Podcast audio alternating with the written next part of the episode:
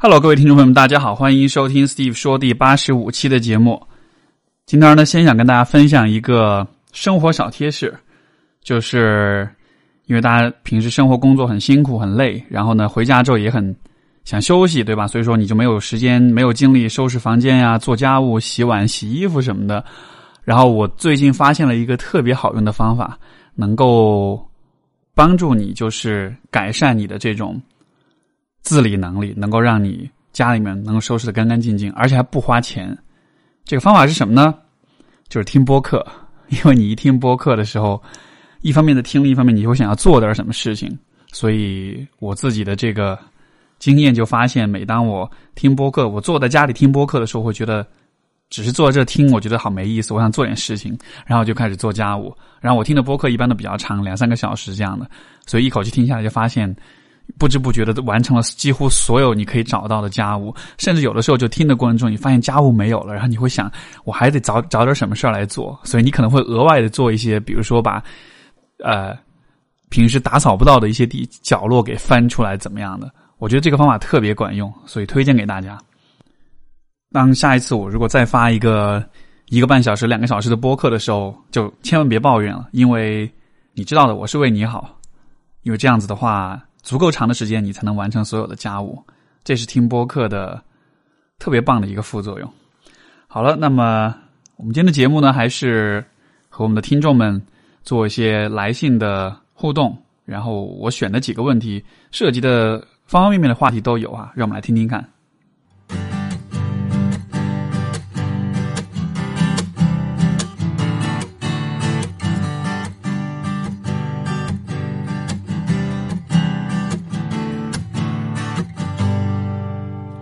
第一封信来自一位叫啊，应该是叫 Rami 对吧？这个朋友 R A M I E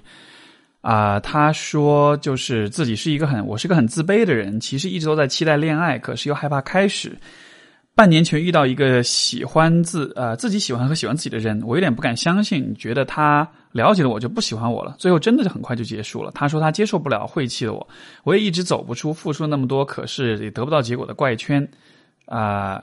不过这个不是重点，重点是我的自卑和恐惧，除了自我价值比较缺乏的原因以外，主要是之前有人看了我的八字和掌纹后，说我情路会很坎坷，会离很多次婚，因为我的姻缘断开了一大姻缘线断开一大截，然后网上查了什么都会说离婚啊什么的，鼻子扁扁的，夫运不好什么的，然后就很害怕，对未来恐惧，所以我跟他在一起的时候，我心里就觉得我不可能跟他有结果了，失去是理所当然的。然后他一点点的忽视，就认证了啊我的这个假设。可是恋情结束，我又觉得好不甘心，好后悔。而且再看看心理学关于低自尊和负面想法的恶性循环中，就恍然大悟，发现我一开始觉得没有好结果，然后所有的事情都是以负面的行动去啊做，导致了负面的结果。明白之后就更加伤心，因为我这样失去了抓住幸福的一个机会和一个喜欢的人。啊，失恋那段时间，我又掉进了迷信的深渊里，想找一些否定这个宿命的事情，想找一些姻缘线断了、鼻子扁扁、八字都不好，能够找到幸福而打破这些说说法的证据。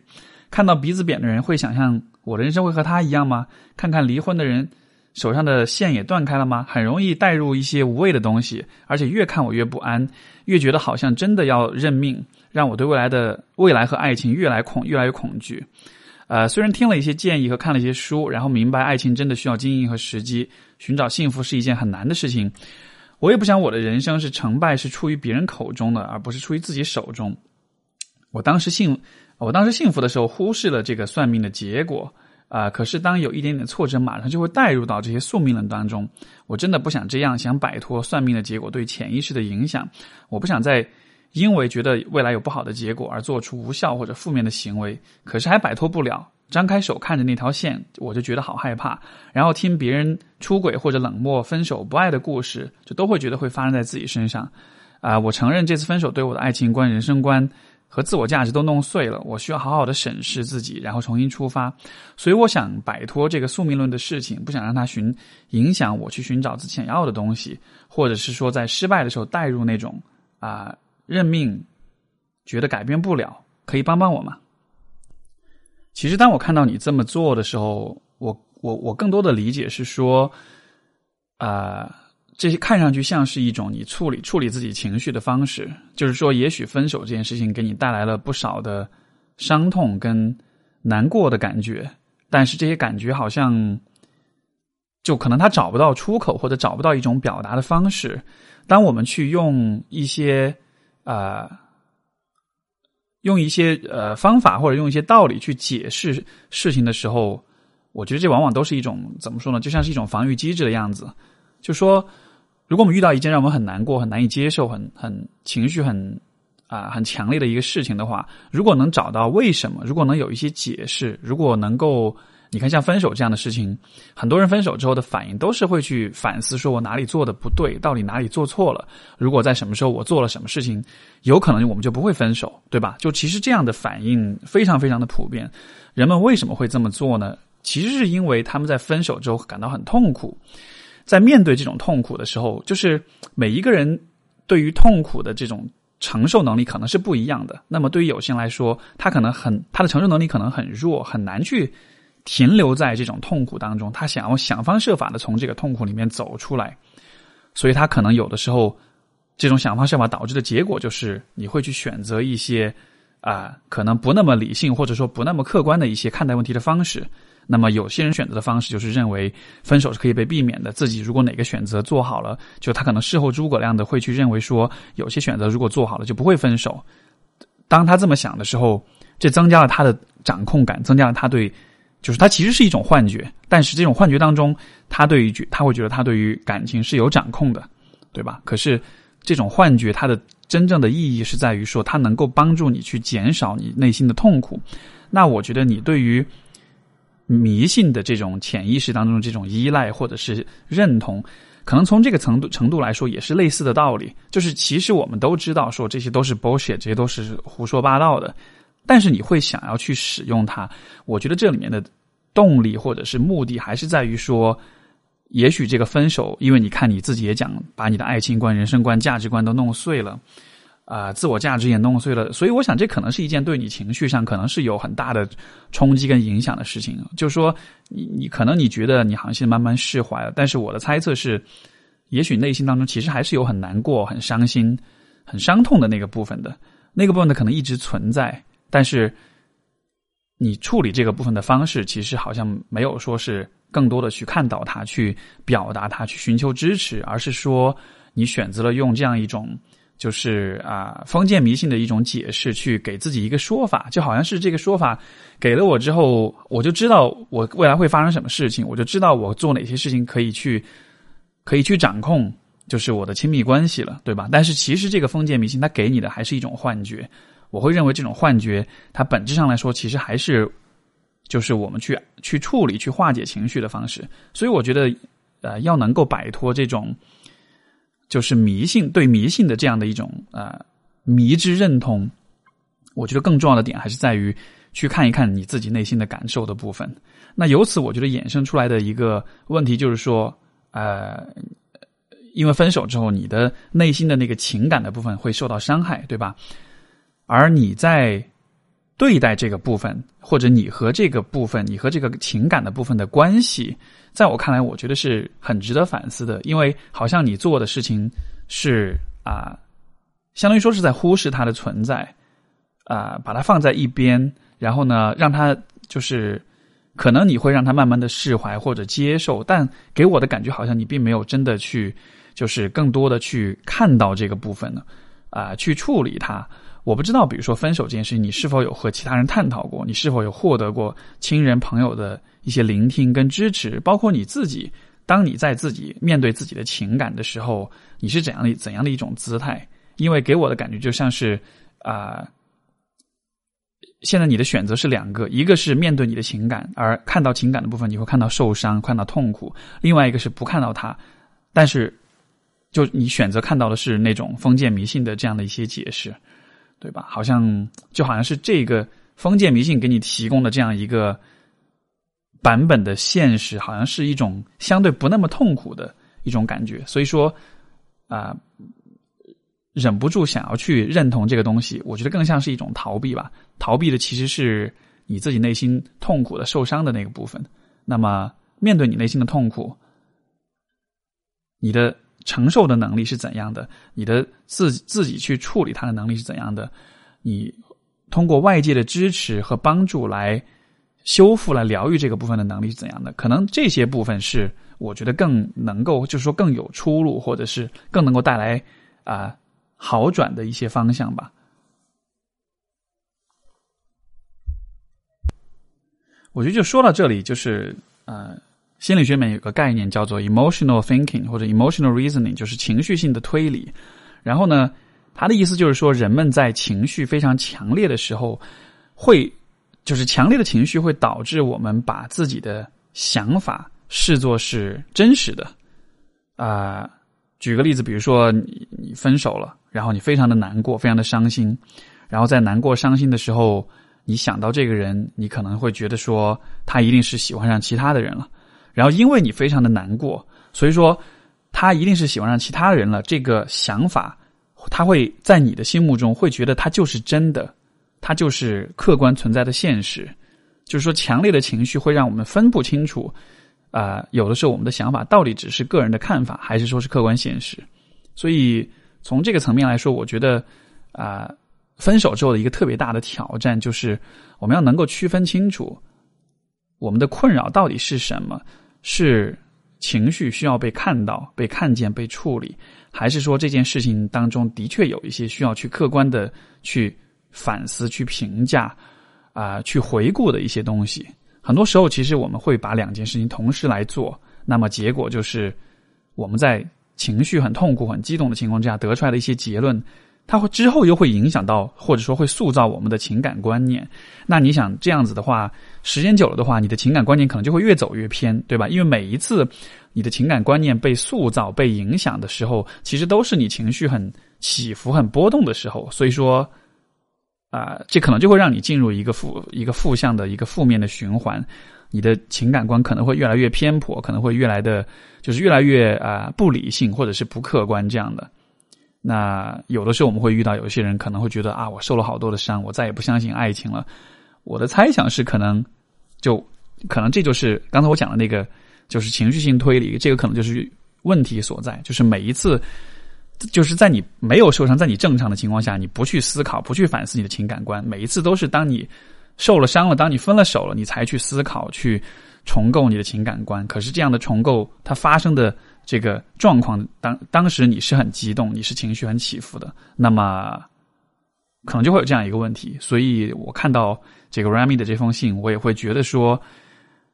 啊，先处理你的情绪，处理你的感受。当你真正的感觉到平静了、释怀了，然后你再去重塑你的爱情观、你的人生观、你的价值观。就这一切其实不着急，你不用担心说我分手之后就要立刻重塑这些东西。人都会有。脆弱、跟迷茫、跟困惑的时候，然后有的时候这种阶段可能是躲不掉的。那么就处在这种阶段当中，你就尽可能做那些让你感到啊感受上、心情上好一些的事情吧。像之前我记得好像是呃，好像是七十五期，我跟那个曹学敏聊到，就是他从他的那个被出轨的经历当中出来的那个过程。其实现在回想起来，我觉得特别重要的一点就是他并没有着急去。做判断跟结论，这到底是怎么一回事？或者说是他并没有着急说立刻去决定说，我现在要重构我对于男人的看法，对于亲密关系的看法。他最首要做的事情，因为自己可能因为他自己也是心理学的呃呃专业人士，所以他知道说，我要立刻先去做的做的是寻求周围的人的支持跟情感情感的支持跟这种关怀，让我自己情绪上先恢复。那么当他恢复了之后。再来理性的看这件事情，其实就能从得从当中得到很多的反思、跟收获、跟成长。所以，这是我觉得我很鼓励每一个人都啊，去就以这样的方式去处理自己的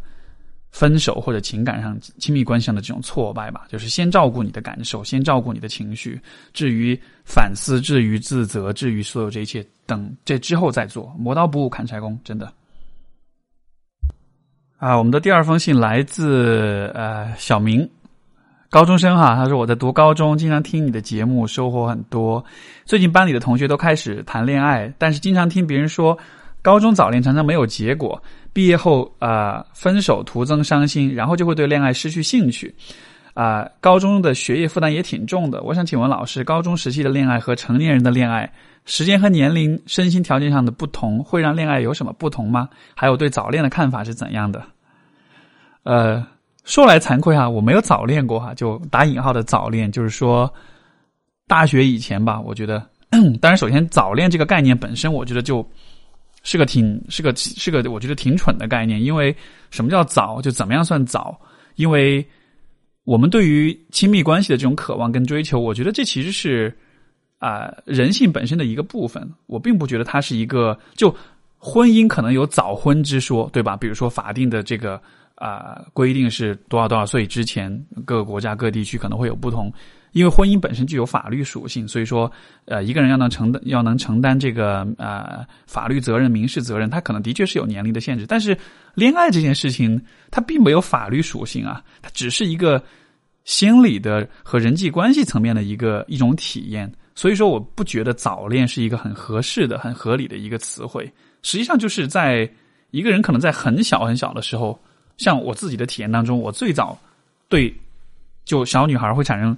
对我身边的这种同学、同学小女生产生兴趣，可能可能幼儿园就会有那种感觉吧。幼儿园、小学、中学一路过来，就这种体验会很多，所以我不觉得早恋是一个很合适的一个。描述方式，它更像是一种可能父母家长在用这种方式、用这种词语在在控诉，或者是想要试图去管束我们的这些行为，对吧？所以，呃，在对亲密关系的追求上，我永远都是那种自由斗士一样的那种姿态，就是每个人都应该有权利去爱、去获得亲密关系、去追求自己喜欢的人啊，这是我对早恋的看法。那至于说，像你提到在高中阶段的这样一种相处的话，啊，首先你会担心说，好像毕业之后，哎，就这个高中早恋没有结果，然后呃，会伤心，会失去兴趣什么的。这个结果什么叫结果呢？就是结婚吗？如果只是从婚姻的角度来说，那我记得之前看过的研究，的确是两个人从高中相比于从大学，相比于从毕业之后交往，最后结婚的这个比例，好像这个应该是美国的数据。我记得高中阶段的就是。啊，交往到最后结婚的比例好像的确是很低，好像就是百分之一、百分之二的样子吧。当然，如果对于你来说，就这算是一个结果的话，那么可能的确是很大很大的概率是没有所谓的这种结果的。可是问题就在于，恋爱一定是要为了一个结果吗？我觉得我们或许可以把这个问题。放在就是生命发展阶段来看，就是人在不同的生命阶段，他其实是需要关注不同的事情，做不同的事情，他的人际关系也是不一样，他自己的心态跟心理状态也是不一样的，对吧？那么在高中生的这个阶段，我们应该做些什么？我觉得这是一个我们的人格、我们的观念、我们的人际关系各个方面，其实都在慢慢的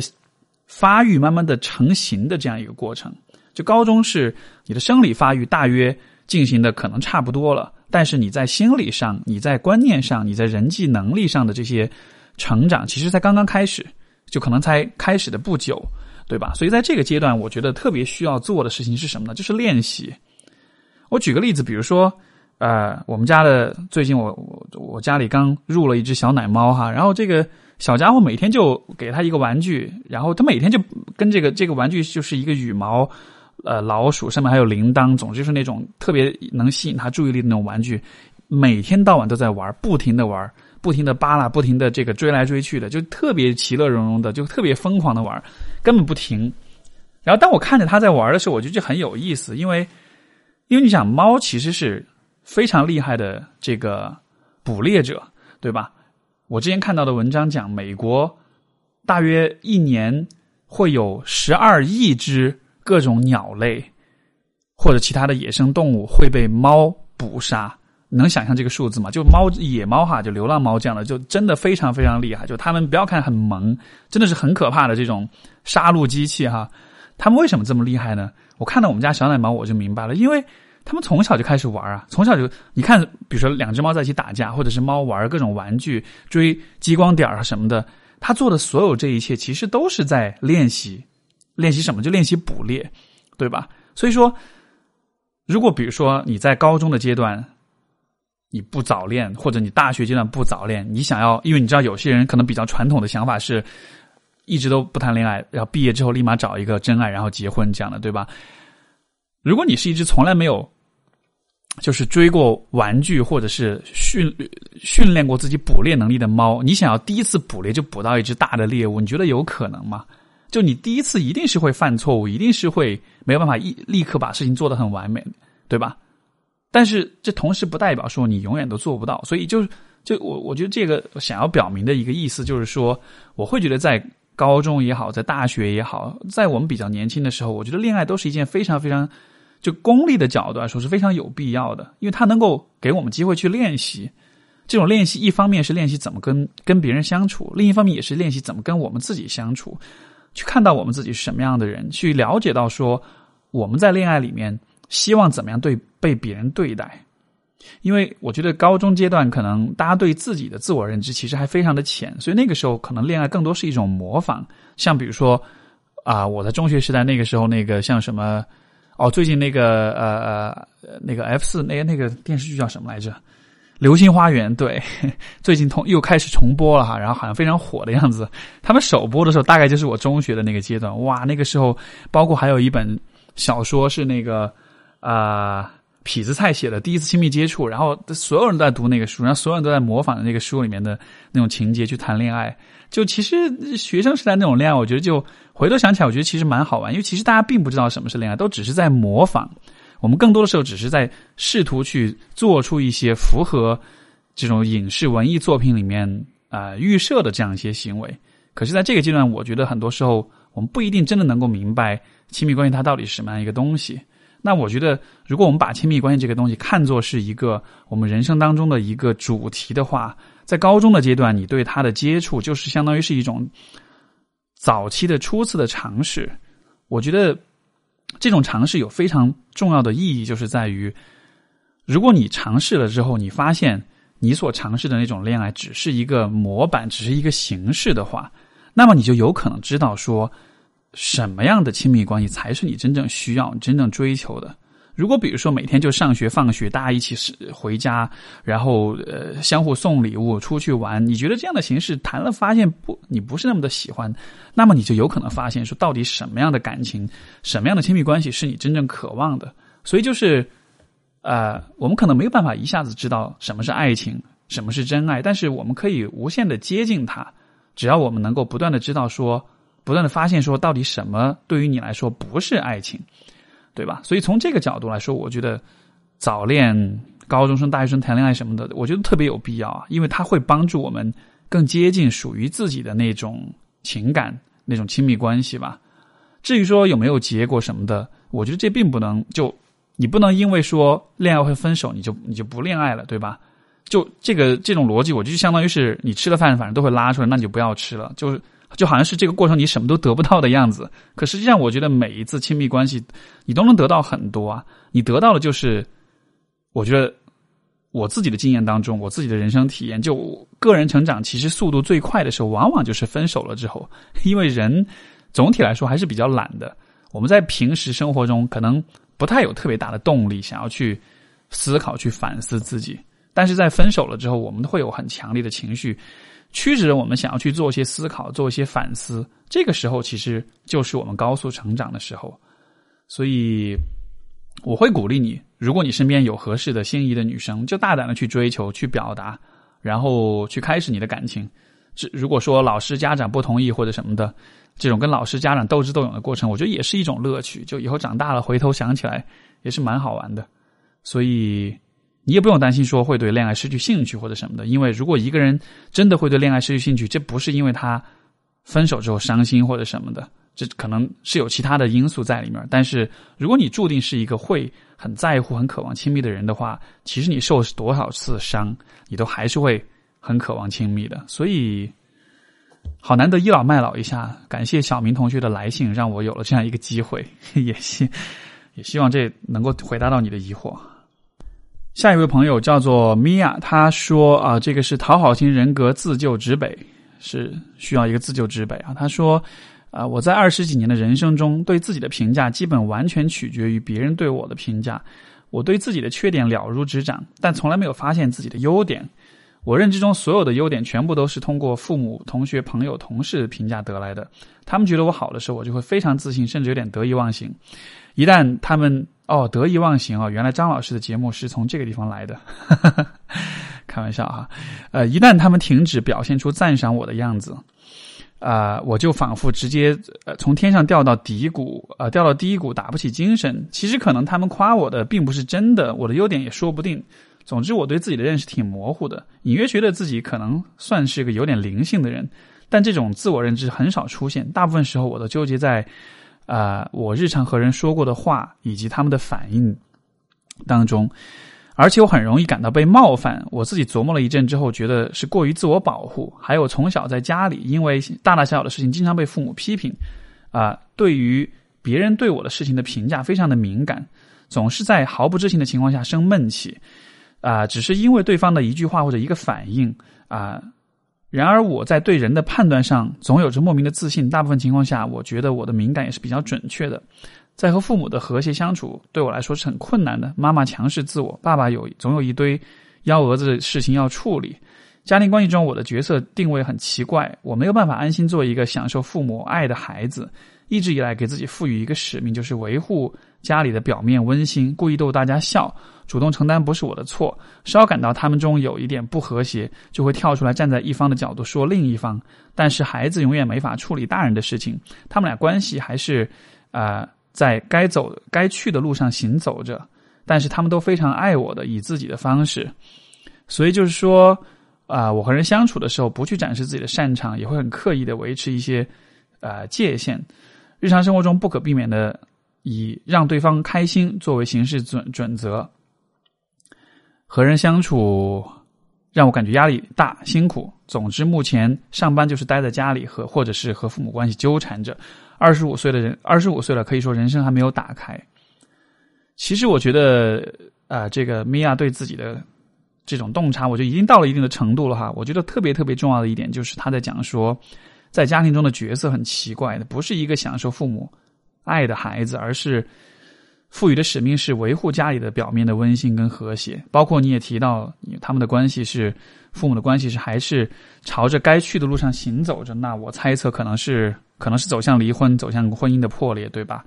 其实这是我觉得许多高冲突家庭当中孩子会共有的一个体验，就是因为我们以前像有一期节目跟那个梁红茹老师，因为他是做家庭治疗，就是从家庭治疗的角度，我们就会知道，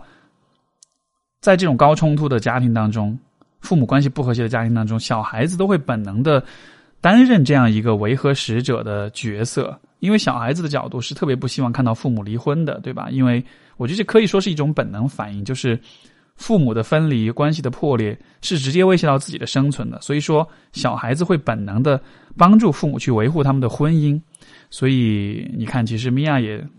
给自己赋予这样一个使命，可是这个使命带来的一个代价就是。因为你需要像一个大人一样去维护他们的关系，所以其实你就没办法做小孩子了，所以你就没有办法自己在情感上得到支持、跟理解、跟关怀。那么，父母忙着处理他们的各种各样的事情的时候，可能你就会主动的忽视你自己在情感上的渴望跟需求，甚至你可能会说服自己，就是我的需求是不重要的，重要的是我要让父母的关系好。我的猜测是，可能这就是，也许这就是你的讨好型人格，就它产生的一种过程啊。就是说，也许这并不是一种讨好，而这更多的是一种，你会把维护和就是维护别人关系的这种和谐，放在一个比自己的感受跟想法更重要的一个位置上。所以说，小时候在家里面，也许是啊，为了维护父母关系而忽视自己的感受。可能成年之后，当你去和别人交往的时候，你就会把维护和别人的关系。这件事情看的是比，也是比你自己的内在、你自己感受更重要的一个一个位置上，所以我不知道这是否呃对于你来说是否是这样吧？我的感觉哈，就好像这可能就是讨好型人格的一种产生的过程。就换句话说，讨这个所谓的讨好型人格，它其实是你扮演的那个角色，就是你你扮演那个家庭当中维和使者的角色，太入戏了，入戏到你没法出来，入戏到这个角色。就它同样也延展到了你生活中的其他的人际关系当中去，这样的一种延展，我觉得带来了一个可能的后果就是什么呢？就是因为我们人的自我都是要在我们的自我概念的形成，在最初其实都是要以人为镜的，尤其是以父母为镜，对吧？我们通过和父母的相处去了解我们自己是什么样的人。而你如果一直都在在担任这样一个维和使者的角色的话，那么实际上你和父母的互动很多时候都是关于他们的，而不是关于你的。所以说，我们其实就会很难从父母关系当中去了解到我们自己的情感，我们自己的这个需要，我们自己的内心是什么样的一个人。所以，可能因为这样的缘故，你其实对自己并不是那么的了解，对自己是什么样的人，自己的优点跟缺点到底是怎么样的，就好像是这一切都是没有一个你内在是没有一个比较稳定存在的一个自我身份感或者是一个呃呃自我概念存在的。如果一个人的身份感或者是自我认知感很强的话，就像是有一个锚一样，他会把你锚在一个特定的位置上。那不管别人怎么评价你，可能别人的评价会有一些影响，会有一些啊波，让你有一些波动。但是总体来说，你对自己的认知是比较恒定的，是比较一致的，对吧？但是如果缺少了这个部分的话，当别人在评价你的时候，可能就会对你有产生很大的影响，包括你会感到很容易冒被冒犯。我觉得可能也是因为，就实际的状况是你可能你的自我的这个部分会比较不清晰，所以其实任何人做任何事情都有可能冒犯到你，因为你自己压根也不知道你的边界到底在哪里，对吧？如果边界比较清晰的话，也许什么事情会冒犯你，什么事情不会冒犯你，这这就会比较比较啊比较明确一些。当然，这是我的一些一些推测吧。我觉得感觉听上去更主要的还是问题，还是发就是还是出在你在家庭当中的这个角色当中。如果父母都忙着，这其实我自己也会有这样的共鸣哈。就因为如果你大家看过那个假性亲密关系，我在这个书里面也透露过自己的一些成长经验，就是这种我们都比较多的人都是在做乖孩子吧，都是做这种为了让爸妈开心，为了让他们不吵架，然后。我们会很努力的学习啦，很努力的去隐藏自己的悲伤、自己的啊难过或者自己的其他的情感需要，就尽可能不给父母添麻烦这样子的。可是当我们这么做的时候，啊，其实就失去了去看到自己、去了解自己的机会，对吧？当你难过的时候，你却不去向父母寻求支持跟帮助，那么你就不知道，其实你是很希望在难过的时候得到支持的。那么你就不知道，其实你心里这个。渴望支持的这个脆弱的难过的部分，它是很需要被看到的，对吧？如果你选择的是忽视这个部分，那么成年之后，你可能就不知道你其实心里面有这样一个很渴望被关注、被关怀的部分。所以，所以因为这样的缘故，我觉得许多的这种维和小天使们，他们付出的代价就是他们不了解自己，他们的自我认知，他们对自己的认识非常的不清楚，因为他们习惯了。就是把注意力全部放在去维和其他人的开心、其他人的关系上面。那我觉得，关于这样的一个状况，怎么样去改善，这可能会是一个比较漫长的过程啊。但是，我觉得重点或者说突破点还是在于说，啊，我们需要去看到那个我们就是那个曾经被忽视的那个部分，那个为了维护父母关系而就是忽视自己感受跟情感需求的那个孩子的部分。如果你看到那个部分的话，你可能会发现，哇，其实这当中有很多很多的东西在那儿，很多很多的问题需要你去啊去看见、去关怀、去解答。所以，这大概是我的一些感想吧。下一封信来自 Emily，她说：“我现在觉得很慌，生活中一点点别人的变化都会让我恐慌。仔细想一下，我觉得我已经被落下了，生活上的各种规划、对象的问题悬而未决。”近五年，感觉我的世界僵呃僵滞在了原地。工作中和生活中，我的反差极大，感觉我一直在两种不平衡的模式中切换。工作中，我的做事效率高、干净利落，啊，同事评价很有活力，思维清晰有逻辑。生活中的我却比较无力，执行力很差，一件事要拖很久也行动不起来。当有朋友啊生活中做了什么选择或者好的变化时，我好像就有了点动力，也开始行动自己的计划。可是当我沉浸在自己的世界时，就又变成打不起精神的状态。潜意识感觉到有些顾左右而言他式的抗拒，比如对于定居城市的选择，对于找对象的事情，也有朋友说过，感觉我反应慢半拍，心不在焉。我知道是我自己把自己困住了啊，自己耽误自己到这种境地，一直都是干着急的状态。想问问 Steve，现在我怎样开始？做起才能改变这种生活状态，以便更好的面对呢？我觉得生活跟工作这两种反差，你可以理解为是啊，这或许也是两个两个人格上的这种差异吧。因为生活就工作是一个我们大约大学毕业之后才开始做的事情，所以当我们在面对工作的时候，与工作有关的所有的想法、跟感受、跟动力、跟渴望、跟行为，所有这一切其实都是。就你可以理解为是我们人格当中成年人的那一部分，再去处理它，去面对它，对吧？而生活这件事情是我们生下来的时候就开始的事情，所以我们在面对生活的时候，我们调动的人格当中的部分，或许是另外的一个部分。那么，生活跟工作的反差，我觉得或许也可以看作是你在人格当中有一个成年的你，和另外一个也许是从小到大一个幼年的你。这样的一种区分吧。那么我的问题就会是说，你看，其实显然成年的那个你是啊，效率高，然后逻辑思维清晰、有活力什么的，就好像这个部分是完全是由你自己独立的发展出来的，对吧？因为这是你成年之后才有的一个状况。而那个反映出生活当中的那个部分的人格的话，我不知道这个部分，因为你没有讲，所以我不知道这个部分是否受过什么样的一些影响。因为如果你是用同样的人格的这个部分去面对你的生活的话，那你的生活也应该是一样的，就是可能会很干净利落啊什么的。但是好像面对生活那个部分的你，他好像是非常抗拒、非常拖沓的、非常拖延的。啊，这又扯到原生家庭嘛，就不知道从小你成长经历是怎么样一个状况。但是我的猜测是，也许在成长的过程中，在家庭当中，在和父母的关系里，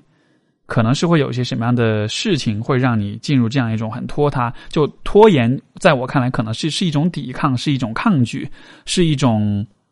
也许是你自己的个人的意愿跟想法没有得到尊重，所以说会用拖延的方式去表达这种不满。但是，这其实是一种很隐晦的、很间接的表达，对吧？它可能会被。啊，别人标记为像你朋友说，可能是你反应比较慢，或者是你比较懒，或者怎样的。但是我的猜测，这种心不在焉、打不起精神的状态，可能更多的是在于你的生活的，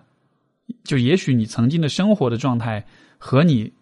真正自己符合自己意愿的那种方向是不一样的。所以说。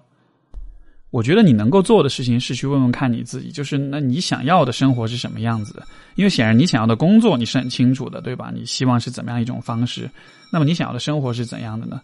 呃，你可能会告诉啊，我不清楚我的生活想要是什么样子，或者我我也许有一个计划，有一个想法，但是啊，我可能没办法去执行。这个地方我可能就会想要问你说，就从小到大你是怎么知道你自己想要什么，你自己喜欢什么的？是靠别人的期待跟要求，还是说真的都是忠于自己内心的想法的？我的猜测可能，啊，你的计划、你的期待啊什么的，也许更多是来自别人，对吧？工作当中，你希望自己什么样子？显然这是一个你自己来决定的事情。当你自己为自己做这个选择、做这个决定的时候，你看你会很有动力，你的这一切的天赋跟能力都被激发出来了。所以，我觉得用同样的方式去重去重构你对。生活的那个部分的理解，可能这样子的话，能够达到一个更好的状态吧。我们今天最后一封信来自呃妍妍，她说：“我是一个比较内向的姑娘，成长的过程中有一些自卑的心理，所以很在意别人的眼光。另一方面，我从小啊，妈妈就教育我要多替别人着想。”因此，我特别在意身边人的感受，而我发现这导致了我和男友或者朋友相处的时候，常常为了照顾对方的想法而忽略自己的需求，尤其是在恋爱时，很容易把注意力都放在他的身上，最后就陷入许多的纠结当中。例如，不满意时不敢提，不敢及时表达；回想起自己身上很重要的事情受到忽视时，就会生气烦躁。呃，觉得和男友关系早就该结束，但是因为当时自己不想承认我们不合适，所以一拖再拖等等。我有在尽力改变自己，所以常会提醒自己尊重自己的感受，但要彻底改变还是很难吧？像我这样自我意识差的人，是不是获得幸福过幸福关系的机会很小呢？我觉得首先想吐槽这个多替别人着想这样一个观念啊，这可能是我们就是很多家庭教育当中特别大的一个。一个 bullshit，就是我真的是发自内心觉得这是一句很荒谬的话。为什么呢？就是多替别人着想，实际上在倡导的一种方式，就是你要去脑补跟猜测别人心里面在想什么，然后并且牺牲你自己的需求跟感受去照顾别人，对吧？有没有就有没有觉得这其实是一件很蠢的事情？因为第一，首先牺牲你自己就不说了，对吧？这是特别就自我牺牲是一个特别，我觉得。不值得，或者说是一个特别不健康的一种人际相处的方式。第二，就是替，就是替别人着想，这个说法，它让你在做的事，并不是和别人去交流、去询问、去了解、去聆听，而是说去脑补，对吧？我我觉得，没任何一个听家长说过这句话的人，可能你都会认同，就是我们是应该替别人着想，但是替别人着想的方式是什么呢？就我们怎么知道别人在想什么呢？好像更多的时候，我们被暗示的都是，你就去观察就好，你就去猜测就好了，对吧？所以就是这个替别人着想，本来有一个非常重要的前提，应该是你得先去聆听、去了解这个人，去知道他的想法，然后你再去替他着想。这样子的话，或许会更健康一些。但是，可能很多父母在教育我们的时候，并没有说明这一点，所以我们的方式就是啊。去脑补、去猜测，结果就是我们和周围的人相处的时候，我们并不知道别人真的是怎么想的，我们只能自己去构建、去猜想一些别人的一些期待。那你想想看，你为了一些你构建出来的对别人的脑补而放弃自己的感受跟需求的话，这是不是一件超级就是亏、超级憋屈的一件事情？你所有的这些牺牲、这些放弃。这些包容都为的是什么呢？尤其当最后你会发现，其实对方根本不是你猜测那个样子的时候，那不是觉得这种不甘心、这种委屈，岂不是就爆棚了？所以，就是如果你会被这句话所影响的话，我觉得你需要从这个啊多替别人着想这样一个怪圈、这样一个漩涡当中出来，因为它真的不会给你带来任何的好处，它只能让你在亲密关系、人际关系的相处当中走得越来越偏。至于你说获得幸福关系的几率是不是会很小？如果就保持现在的这个状态的话，那可能关系那可能几率是很小，对吧？但是如果你选择做一些改变，如果你选择把，你看，其实就像我刚才讲这个，就是呃，多替别人着想这些这种想法，显然你是被这种想法影响很深。但是现在我们得需要做的就是去反转这样的一种影响。虽然我知道这会很难，因为这可能是从小的一种熏陶。但是还是得做，就你其实没有选择，因为从你的问题的里面，我可以看到说你是很渴望幸福的关系的，对吧？如果你很渴望的话，那你就真的得去克服、去改变一些可能很困难的一些事情。具体要怎么样去做？你看，其实刚才我我有在讲，就是说替别人着想，一个重要前提就是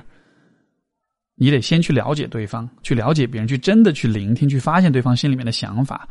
我觉得这个可以是你的一个切入点，就是如果你要想要去替别人着想，没有问题啊，你可以这么做，这的确也是一种好的方式。但是一定满足的前提是，先对这个人有深刻的了解跟认识。你必须确保你做的事情，你对这个人的期待的那种推测啊，那种了解是不是基于脑补，而是基于对他的了解。当你去了解一个人的时候，你就会看到说。一个人内心可能是怎么样子的，或者说了解一个人会给这个人带来怎么样的一种体验跟感受，这样的一个过程，反过来我觉得是可以帮助到你去了解你自己，去看到你自己的。就比如说，我可以分享我的一个经验，就是当我开始就是读研的阶段，开始去做心理咨询的实习了之后，这个经历经历其实给我影响非常大。是什么呢？就是因为当我去。站在咨询师的角度，我去了解来访者的时候，我会发现，哇，人心真的好深啊！真的有很多很多的感受跟想法。而其实，每当我在看他们的时候，我也会忍不住在看我自己。就是当我看到，比如他们心中有，比如说被忽视，啊，被忽视而产生的难过，或者是顺从带来的委屈的时候，我也会想，哎，我的心里有有没有这样一个部分？所以，就是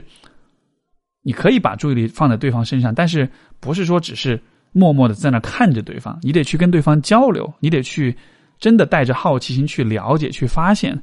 你去了解跟发现别人的同时，你也就会了解跟发现你自己内心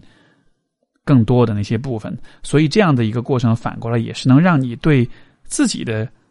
你的自我意识、你的自我认知也可以提升。所以这就是我的回应吧。我觉得这也是啊一个特别普遍的一个问题，就是因为还是许多人的